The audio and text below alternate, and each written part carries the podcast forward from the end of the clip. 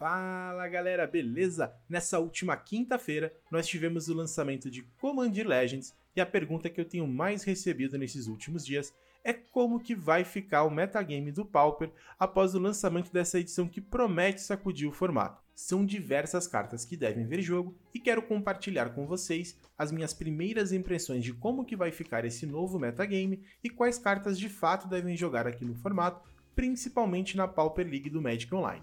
Existem duas cartas que vieram para ficar. Uma delas é Fire Cannonade, que é uma mágica instantânea de 3 manas, duas qualquer e uma vermelha, que causa 2 pontos de dano em cada criatura que não seja pirata. O fato de ser uma mágica instantânea faz com que Fire Cannonade seja uma adição quase que obrigatória nas principais listas de Tron do formato, principalmente pelo fato de ela conseguir ser tutorada por Mystical Teachings e ser uma remoção que lida muito bem com Ninja, que é uma criatura que sempre trouxe grandes problemas para as listas de Tron.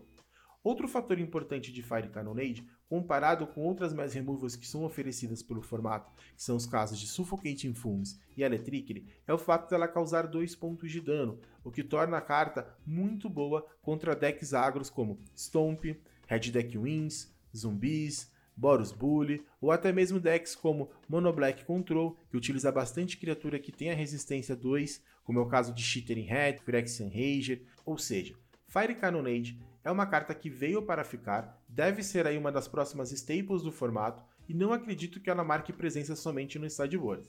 Imagino muitos jogadores utilizando algumas cópias de Fire Cannonade no main deck e é muito importante que principalmente os decks agros comecem a jogar ao redor dessa carta e façam adaptações em suas listas.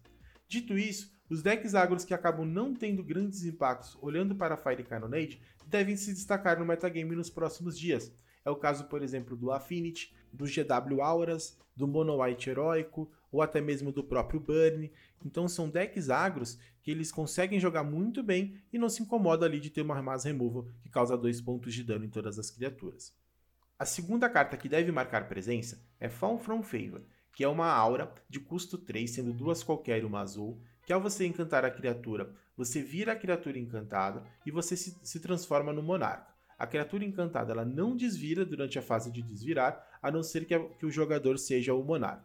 Então é uma carta que ela pode ser considerada como uma remoção ou até mesmo você pode encantar a sua própria criatura para que você conquiste a coroa já no próprio turno 3.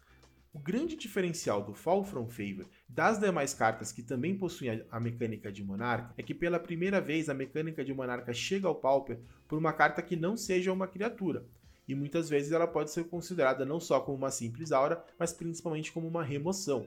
E um outro fator também muito importante é que ele é o monarca de menor custo que nós teremos no Pauper, já que estamos acostumados a encontrar monarcas apenas de custo 4 ou mais, que é o caso do Palace Sentinels, do Turn of the Black Rose e agora novas adições que estão chegando para o Pauper também. Então Fall From Favor deve fazer com que os decks U/X comecem a utilizar também a mecânica de, de monarca eu imagino essa carta sendo utilizada principalmente no Zed Scred, em algumas listas também do UB Ferries ou do próprio UB Delver, e principalmente deve marcar o retorno do Mono Blue para o formato também. Existem outros dois monarcas que estão chegando em Combat Legends que eu acredito que devem ver bastante jogo agora no Pauper. É o caso de Crimson Fleet Commodore e Azure Fleet Admiral. É uma criatura vermelha e uma criatura azul de custo 4 que chegam aí para também marcar presença aí no Pauper. Se a era da monarquia for realmente uma nova realidade do Pauper, ou como muitos estão brincando, estamos chegando para vivenciar agora o Game of Thrones do Pauper, é muito importante que cada deck tenha também alternativas de recuperar a coroa, não só tendo os próprios monarcas, mas também através da fase de combate. Então, criaturas como Guardian of the Guild Pact ou até mesmo Elusive Spellfish devem crescer de popularidade, assim como qualquer outra criatura que também trabalhe com evasão. Então, eu prevejo agora pelos primeiros dias muitos jogadores testando as cartas novas. Essa é sempre uma tendência quando a gente tem o lançamento de uma nova edição para o Pauper. Nesse caso especificamente, isso vai ficar ainda mais latente porque não só é uma nova edição, mas uma nova edição que traz diversas cartas bem interessantes. Então eu prevejo diversos decks U/X explorando a mecânica do Monarca. Cannonade deve ser uma mass removal que vai aparecer no Tron e deve também marcar a tendência de mid-ranges com vermelho, como é o caso, por exemplo, do Hack dos Monarca, talvez alguma lista de Zet Monarca. É, ou até mesmo algum mono-head mais control, mais mid-range.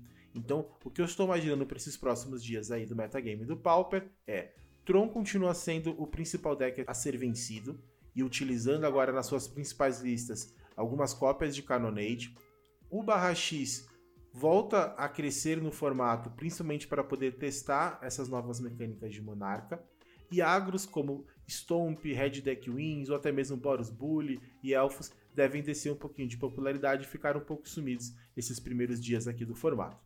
Agora eu quero saber de vocês. Quais são as primeiras impressões que vocês estão tendo sobre esse novo metagame e o que vocês estão enfrentando na Pauper League do Magic Online? Deixe o seu comentário e vamos compartilhar um pouco dessas experiências nesses primeiros dias do novo metagame no Pauper.